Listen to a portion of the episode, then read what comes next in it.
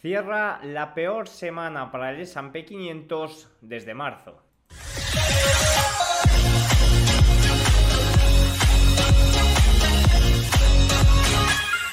Muy buenas a todos y bienvenidos un día más al canal. Hoy es domingo 24 de septiembre de 2023 y este es el vídeo de recapitulación un poco de los últimos datos semanales, de fin de semana, algún comentario más interesante y también de los datos que tuvimos el viernes, que tuvimos tanto PMIs de la eurozona que mostraron un ligero repunte en el global, aunque fueron datos muy débiles, sobre todo y especialmente en Francia, que se ve contagiado por los malos datos que ya venían saliendo los últimos meses de Alemania. También tuvimos datos de PMI de Reino Unido, que el compuesto también salió débil, y también tuvimos datos de PMI de Estados Unidos. Como cada fin de semana, balance la Fed, eh, fondos monetarios, salidas de, depósitos bancarios, y bueno, pues algún comentario más eh, que os traeré. Vamos con ello.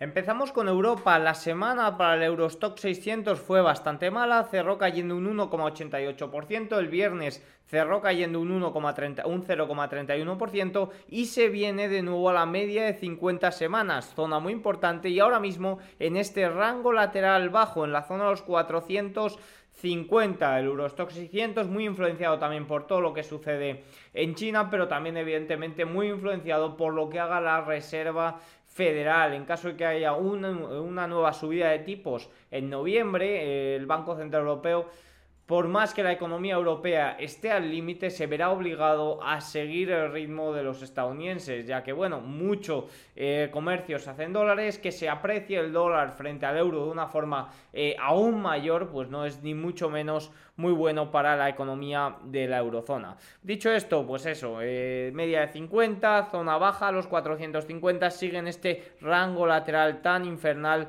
desde enero del año 2023. Si os vamos a Eurostox 50, 50, eh, 50, rango muy parecido, también la zona baja y media de 50 semanas, muy importante. DAX alemán también en zona de soporte en los 15.570, la semana fue un menos 2,12%, rango muy importante. CAC francés también a la baja, rango bajo, media de 50 sesiones como zona de soporte y línea de tendencia principal. IBEX 35, un poco, siempre suele ser la oveja blanca, o sea, la oveja negra, en estos momentos oveja blanca, eh, podríamos decir, de Europa. Bueno, eh, cierra la semana con menos 0,5, una semana bastante débil, y aquí lo que está funcionando muy bien como línea de tendencia es la media exponencial de 21 semanas. Reino Unido, eh, la semana de cierra cayendo un 0,53% después del gran repunte que tuvo la semana pasada. Reino Unido, que la decisión de tipos fue una pausa después de un muy buen dato de eh, IPC, un muy buen dato frente a lo esperado. Evidentemente el IPC sigue muy elevado. Italia menos 0,49, Suiza menos 0,47 el viernes. La semana para Italia cayó un 1,10%, para Suiza un 1,8% y Países Bajos, que confirmó la recesión, que ya confirmó, pero de forma de previsión el mes anterior, la recesión técnica un 1,65%, perdiendo media de 50 sesiones. En Estados Unidos el Dow Jones menos 0,31 el viernes, menos 1,89%. La semana de nuevo también apunta a la media de 50 eh, semanas. Perdió muy fuerte la media de 50 de 21 eh, sesiones, la media exponencial de 21 semanas, perdón, y no pudo con la zona de los 35.000, que es la zona de resistencia más importante.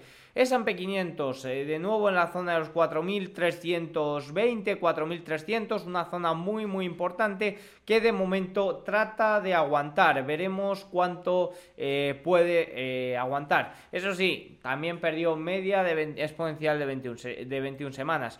Fijaros que a nivel técnico vemos como el miércoles fue ese gran impulso bajista, el jueves abrió con gap tras toda la resaca de la Reserva Federal. Ya sabéis que la Reserva Federal hizo una pausa, pero sí que dejó algunos comentarios un poco hawkish, un poco en la línea dura. También eliminó dos bajadas de tipos para 2024, ese famoso gráfico de puntos que tanto interesa a los inversores, que desde mi punto de vista no tiene mucho sentido. ¿Por qué no tiene mucho sentido? Porque siempre eh, que le dan, luego nunca lo tratan de confirmar. ¿Por qué? Porque la cosa cambia mucho. Pero bueno, en este momento los inversores eh, parece que le dan bastante importancia.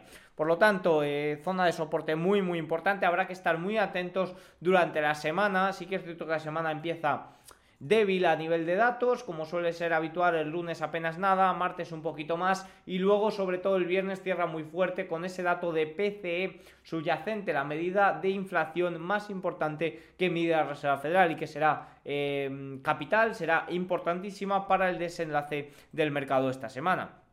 Por lo tanto, zona de soporte muy importante. Fijaros el S&P 500 equiponderado, cómo, cómo ha cerrado la semana en un menos 3,31%, incluso peor que el S&P 500 en general. ¿Por qué? Porque los valores grandes tratan de aguantar o aguantan las caídas un poco eh, mejor y evidentemente al tener más peso eso influye. Nasdaq menos 3,30% eh, la semana, de nuevo en media de 21 semanas, media exponencial de 21 semanas. En diario también tiene un soporte muy importante al igual que el S&P 500 en la zona de los 14.600, eh, sí, 14.600 vamos a poner.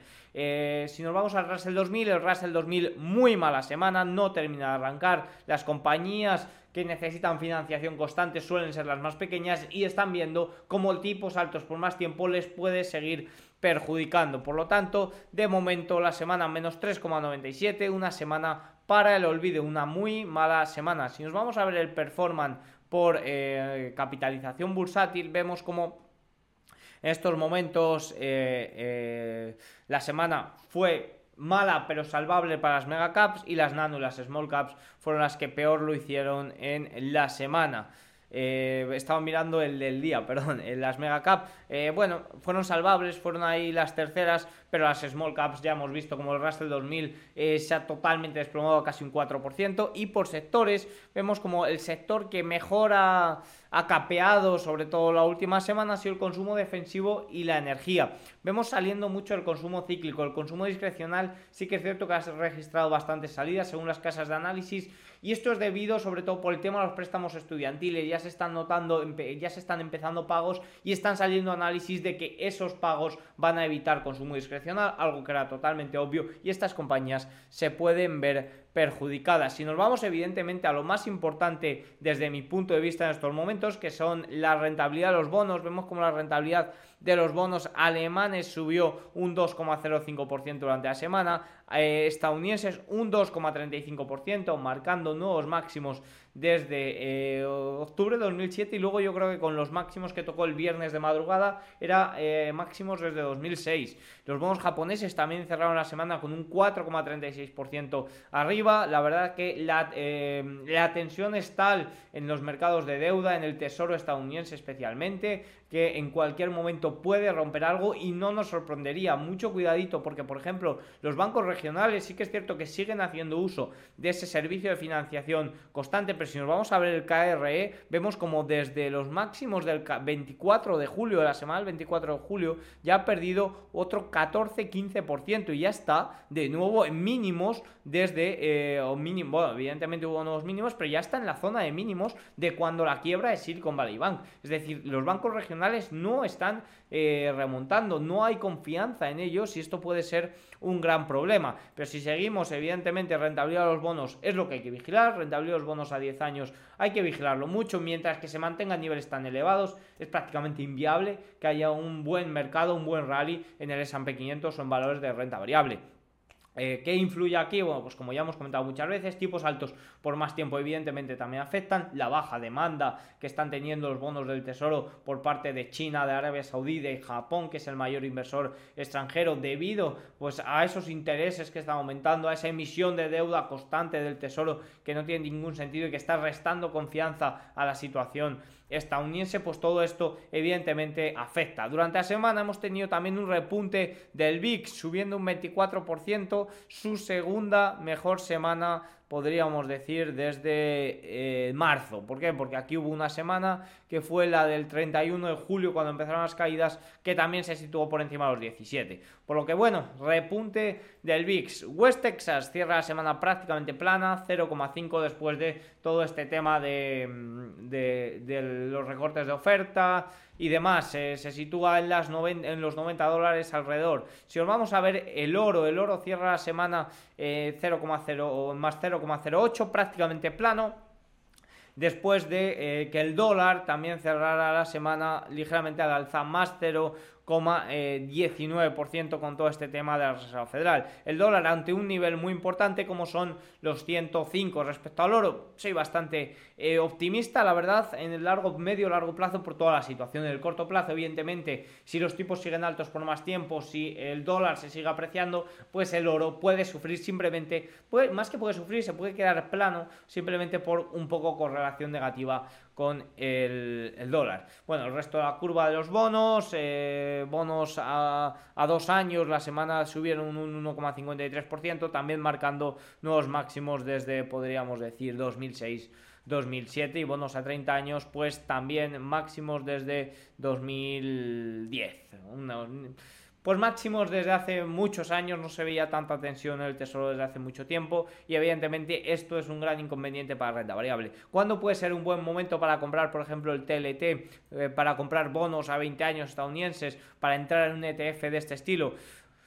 Pues no se sabe, no se sabe cuándo puede ser el suelo. Ya sabéis que yo tanto este como China lo estoy vigilando porque lo, lo estoy tratando como una posible oportunidad, pero de momento no, de momento nadie sabe dónde puede estar el suelo y yo soy más de, entrar cuando haya por lo menos un mínimo de fortaleza. Vemos como no se logró romper la media de 50 semanas en ningún momento. El miedo por eh, tipos altos por más tiempo, por segundo la inflación está afectando mucho y de momento mientras que eso siga afectando puede que los tipos, las tasas, los rendimientos de los bonos se mantengan altos por más tiempo. Dicho esto, por eh, repasar un poco las market leader, un poco las big caps eh, que, mueven el mercado, eh, Apple menos 0,13%, parecía que la demanda de iPhones iba mejor de lo esperado, veremos a ver si eso impulsa de nuevo al mercado. Un Apple con Tim Cook que se ha pasado un poco de ruta por España, ha estado viendo durante este fin de semana, por aquí por Madrid.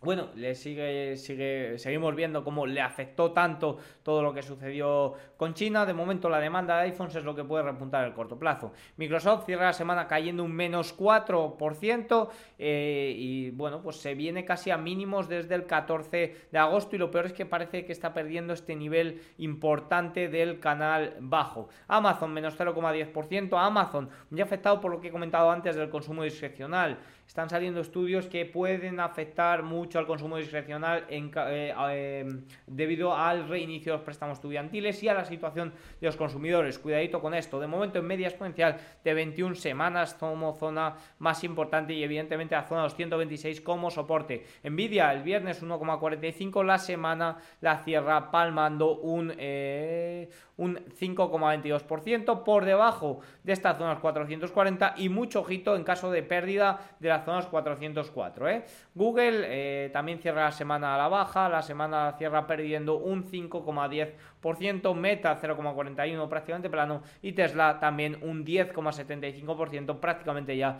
perdiendo todo lo ganado por esas novedades y por ese aumento del precio objetivo de Morgan Stanley. La situación está muy delicada en la renta variable, sobre todo por ese alza del rendimiento de los bonos. Dicho esto, vamos con los datos más importantes del viernes. Bueno, empezamos con Empezamos con el PMI de la eurozona y el Reino Unido. En la eurozona 43,4, cuando se estimaba 44 el manufacturero. Servicios 48,4, cuando se esperaba 47,6 y compuesto 47,1, cuando se estimaba 46,1. Ligero repunte, muy ligero, pero un ligero repunte. La actividad general sigue en contracción final del tercer trimestre, pero al menos muestras alguna mejora con respecto a agosto. Sin embargo, las condiciones de demanda siguen siendo muy débiles, con un descenso más pronunciado en los nuevos pedidos en casi tres años.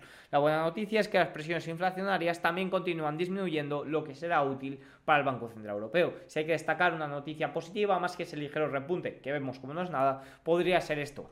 Eh, las cifras de PMI de, de servicios de la eurozona pintan un panorama sobrio, pero no todo es pesimismo. Las empresas están contratando en septiembre a un ritmo algo más rápido que en agosto. Por lo tanto, las empresas aún muestran cierta resistencia y optimismo frente a la menor demanda. Esto puede ser preocupante. Y el principal obstáculo sigue proveniendo del sector manufacturero. Francia se está poniendo al día con Alemania, como comentaba. Francia mostró unos datos muy, muy débiles que acompañan a los de Alemania los últimos meses. El Reino Unido, manufacturero 44,2 respecto a 43,2, ligero repunte. Servicios, desplome 47,2 cuando se esperaba 49,4 y compuesto 46,8 cuando se esperaba 48,7.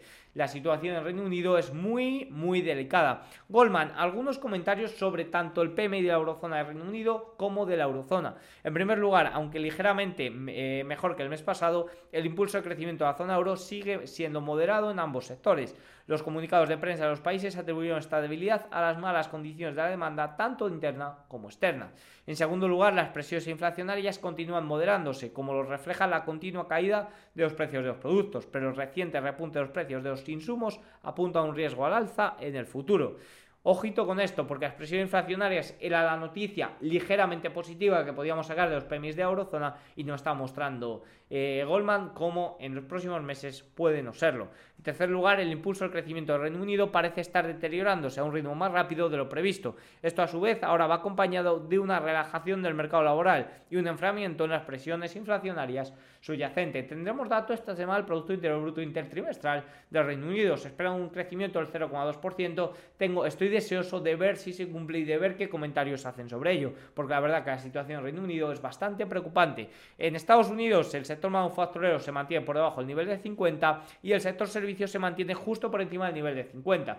Ya sabemos que en Estados Unidos hay dos tipos de PMIs, el ISM y estos que nos muestra el S&P Global. El ISM, el último, salió muy positivo, salió un dato en servicios muy superior a esperado. En el PMI, en el en el S&P Global vemos como la debilidad es de 50,2, se mantiene en expansión, pero muy ligero, por lo que hay bastante una divergencia bastante importante entre ellos. ¿Por qué? Sobre todo porque el ISM mide cada empresa por igual y el S&P Global lo mide en función del tamaño. Eso es importante, eso es un dato a tener en cuenta.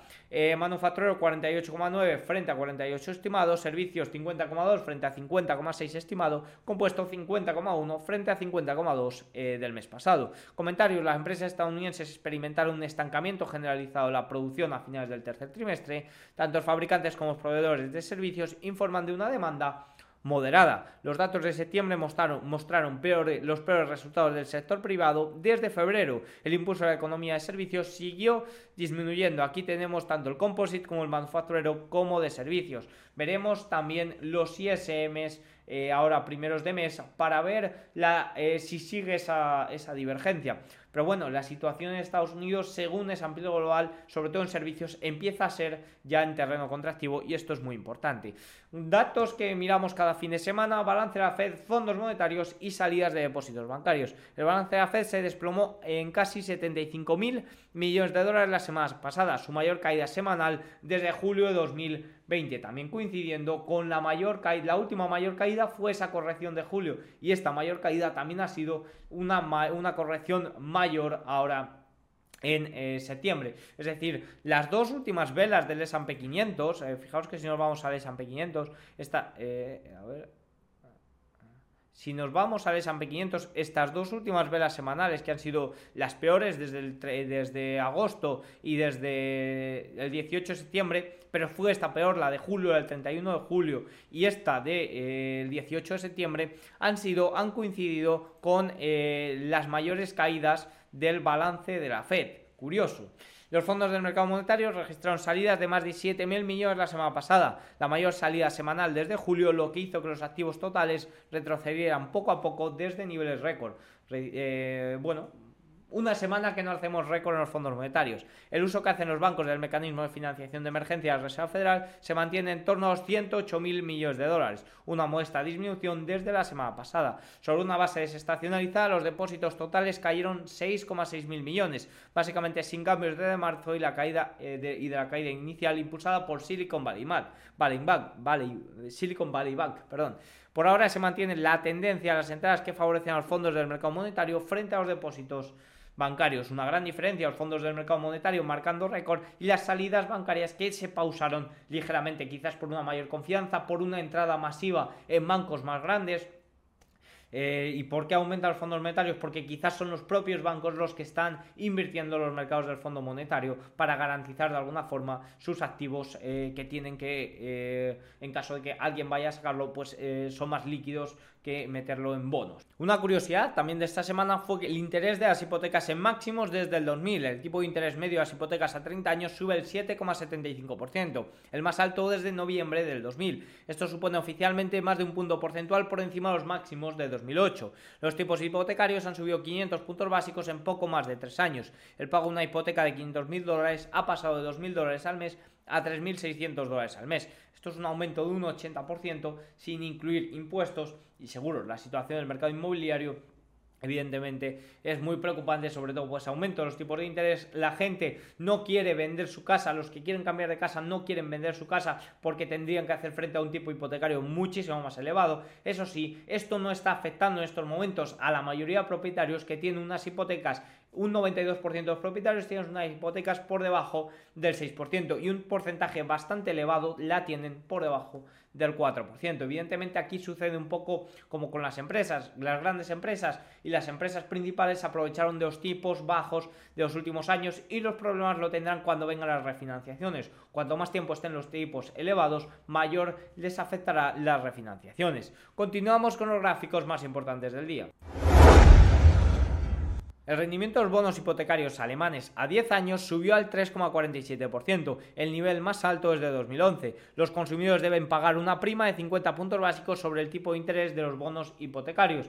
Evidentemente, el aumento de los tipos hipotecarios es un problema para la renta variable. En Estados Unidos sí que es cierto que hay mucha cultura de tipo fijo y a la mayoría de los inversores, de los propietarios no les está afectando, pero a los que la tienen eh, variable les afecta y mucho. Y esto evidentemente también es un punto en contra contra eso que comentaba las salidas del consumo discrecional. Se confirma la recesión técnica en Países Bajos, crecimiento del Producto Interior Bruto en el segundo trimestre al menos 0,2% tras una contracción del menos 0,4%. ¿Cuánto más dolor? Esto es un, eh, un extracto de Albert Edward, del, del analista que hizo el informe aquel sobre las refinanciaciones. Cuanto más dolor por el aumento de los rendimientos de los bonos puede tolerar ahora la renta variable, se pregunta Albert Edward. Cuando los rendimientos de los bonos estadounidenses a 10 años han subido más que el rendimiento global de la renta variable, y Edward eh, continúa que dice que quizás ninguno, pues no sabemos cuánto dolor puede... Eh, puede causar este aumento de los rendimientos en la renta variable, sí que hemos visto esta semana una caída bastante considerable.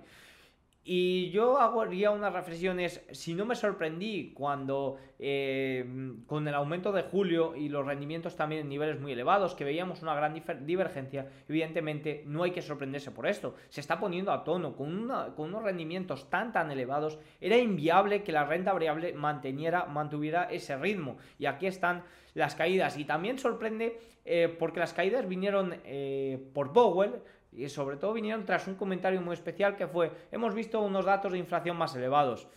Perdona, los datos de inflación más elevados salieron la semana pasada y el mercado no reaccionó. Es decir, si a mí me sorprendió más que el mercado no reaccionara cuando salió ese dato de IPC, de IPC subyacente muy superior a lo que se esperaba, que se esperaba 0,2 intermensual y salió 0,28, a eh, la caída que tuvimos tras lo de Powell. ¿Por qué? Porque era una caída eh, era una caída que debería haber sucedido cuando ese dato de inflación, por el temor a una segunda ola de inflación. ¿Qué pasa? Que salió Powell a decirlo y ahí ya es cuando el mercado cayó. Pero si no te sorprendió una cosa, eh, no te debería sorprender la otra, porque al final veíamos una gran divergencia, veíamos divergencias que nos mostraban que la situación podía acabar así. Veremos esta semana si mantiene continuidad. También hay que tener en cuenta que estamos en un periodo estacional muy, muy malo. Hay cierres de fondos mutuos, eh, el vencimiento de opciones del viernes pasado. Eh, es un periodo estacional muy, muy malo. Este gráfico muestra por qué el desplome de los bonos estadounidenses puede no haber terminado todavía. Históricamente, la prima a plazo, el diferencial entre los bonos estadounidenses a 10 años y el tipo de fondo de la Reserva Federal ha sido de 1,3 puntos porcentuales.